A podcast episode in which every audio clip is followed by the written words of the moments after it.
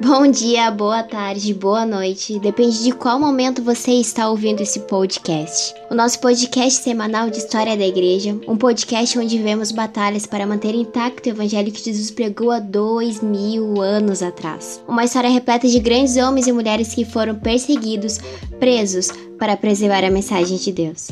Nosso podcast de hoje será bem rapidinho, pois a gente vai falar sobre a segunda e a última perseguição contra os cristãos que ocorreu lá no primeiro século. Mas antes de entrar nesse assunto um tanto ambicioso, preciso dar os nossos avisos. Nosso podcast semanal será lançado toda sexta ao meio-dia, pelo horário de Brasília, em todas as plataformas de áudio. Não esqueça de nos seguir lá no nosso Instagram, teologia.com. E aqui na descrição tem um link que vai te dar acesso ao nosso grupo do Telegram, que é apenas para assinantes, onde você tem acesso a e-books exclusivos do assunto do podcast, mentoria, indicação de materiais exclusivos, alguns brindes relacionados aos podcasts, debates teológicos, escolha nos temas e isso tudo por apenas R$ 9,90. E não esqueça também de escutar os nossos outros podcasts falando sobre o primeiro século do cristianismo. Mas agora chega de enrolação e bora ver a biografia de um imperador muito exibido.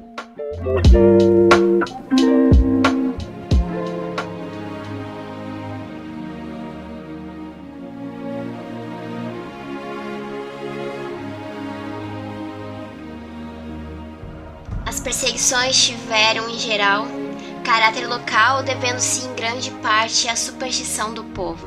Uma epidemia, um terremoto, fome ou enchentes eram razões suficientes para fazer com que houvesse perseguição.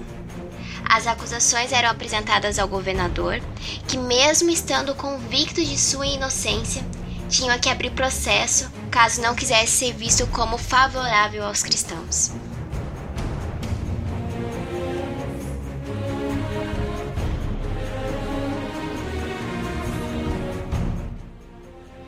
Caso você não tenha escutado os nossos outros podcasts, onde falamos sobre o primeiro século do cristianismo, eu vou te dar aqui uma breve resumida nesse podcast.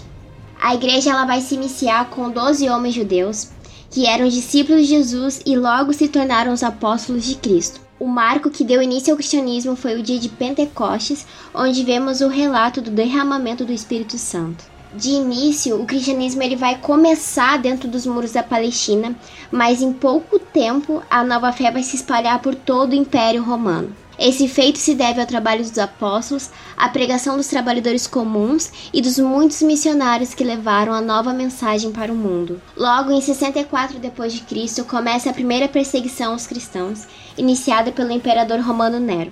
O motivo da perseguição se dá quando 10 dos 14 bairros de Roma pegam fogo.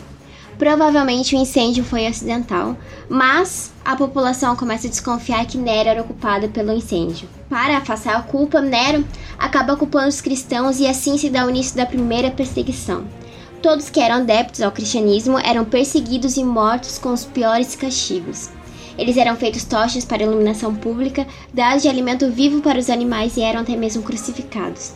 Sob essa perseguição, nós temos a morte de Pedro e Paulo. Essa primeira perseguição foi mais centralizada em Roma e ficou em vigor durante o reinado de Nero. Com a morte do imperador, os cristãos tiveram uma relativa paz até o reinado de Domiciano. E caso você quiser saber com detalhes dessas histórias que eu acabei de te contar, assista o primeiro e o segundo episódio, onde falamos sobre o primeiro século da igreja e o grande incêndio de Roma.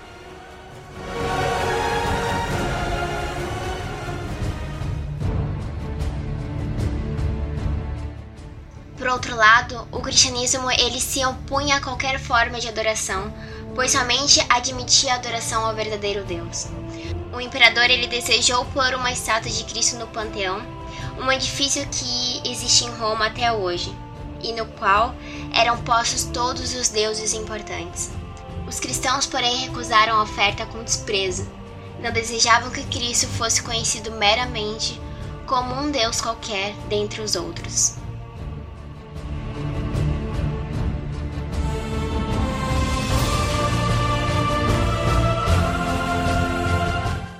Após o suicídio de Nero lá em 68 d.C., nós iremos ter dois imperadores, Vespasiano e Tito Flávio, que sob os seus domínios os cristãos puderam desfrutar de uma relativa paz.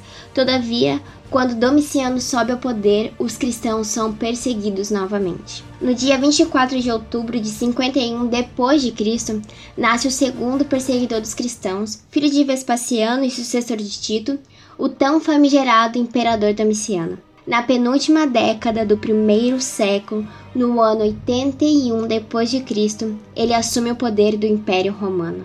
Ele desempenhou o papel de um competente administrador, teve importantes sucessos militares e foi responsável pelas normas morais, pretendendo controlar o apreço político. Contudo, a sua vaidade tomou conta do seu poder. Ele queria que todos o chamassem de Senhor Deus e que oferecessem sacrifícios à sua honra obrigou a adoração à sua estátua e a saudação do beijamão e beijapés. Por conta de toda essa luxúria e exaltação buscada pelos imperadores e a falha em conquistá-la, o Império Romano não representava mais uma autoridade legítima. Os motivos que ajudaram na queda do esplendor de Roma foi a destruição de Jerusalém em 70 d.C. e o fato que o cristianismo estava crescendo exponencialmente, conseguindo cativar pessoas próximas ao imperador, como alguns primos, irmãos e consúles.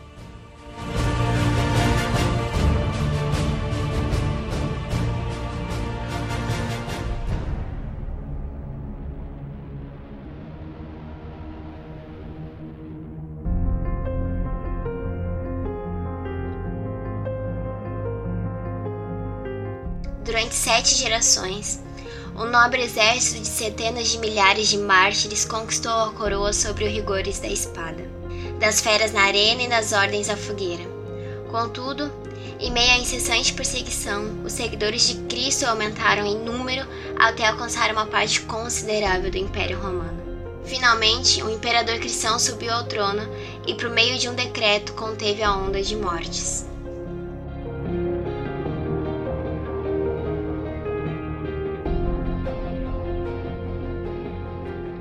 Na última década do cristianismo, a segunda perseguição dos cristãos ela vai se iniciar. As causas dessa perseguição provavelmente estavam ligadas aos impostos obrigatórios que Roma estava cobrando.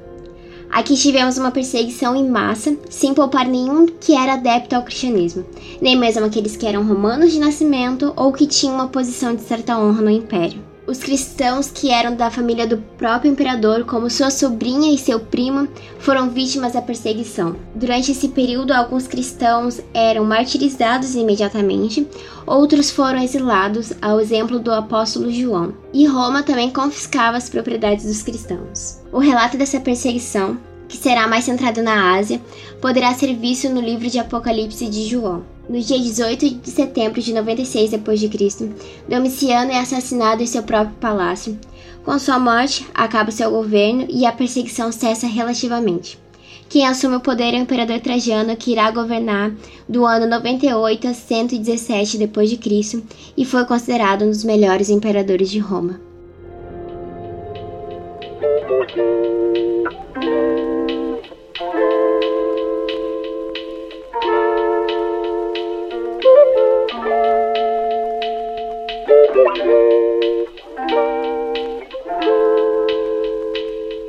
Então, estamos chegando ao fim do nosso terceiro podcast. Eu espero muito de coração que você tenha gostado do assunto que foi abordado hoje e não se esqueça de compartilhar com as pessoas que você gosta. Faz uma coisa, tira um print do seu celular ou uma foto de você escutando esse podcast e nos marca lá no Insta. Ou também, se você quiser, grave uns stories ou até mesmo um reels falando sobre o assunto e nos marques. Os melhores a gente vai estar compartilhando. E para você que quer fazer parte do nosso grupo do Telegram, somente para assinantes, clique aí no link. E não se esqueça de nos seguir no Insta, teologia.com e sinta-se à vontade para tirar suas dúvidas por lá. Até o próximo episódio, onde iremos falar sobre os pais apostólicos do primeiro século. Um beijão, leia a Bíblia, leia bons livros e falou!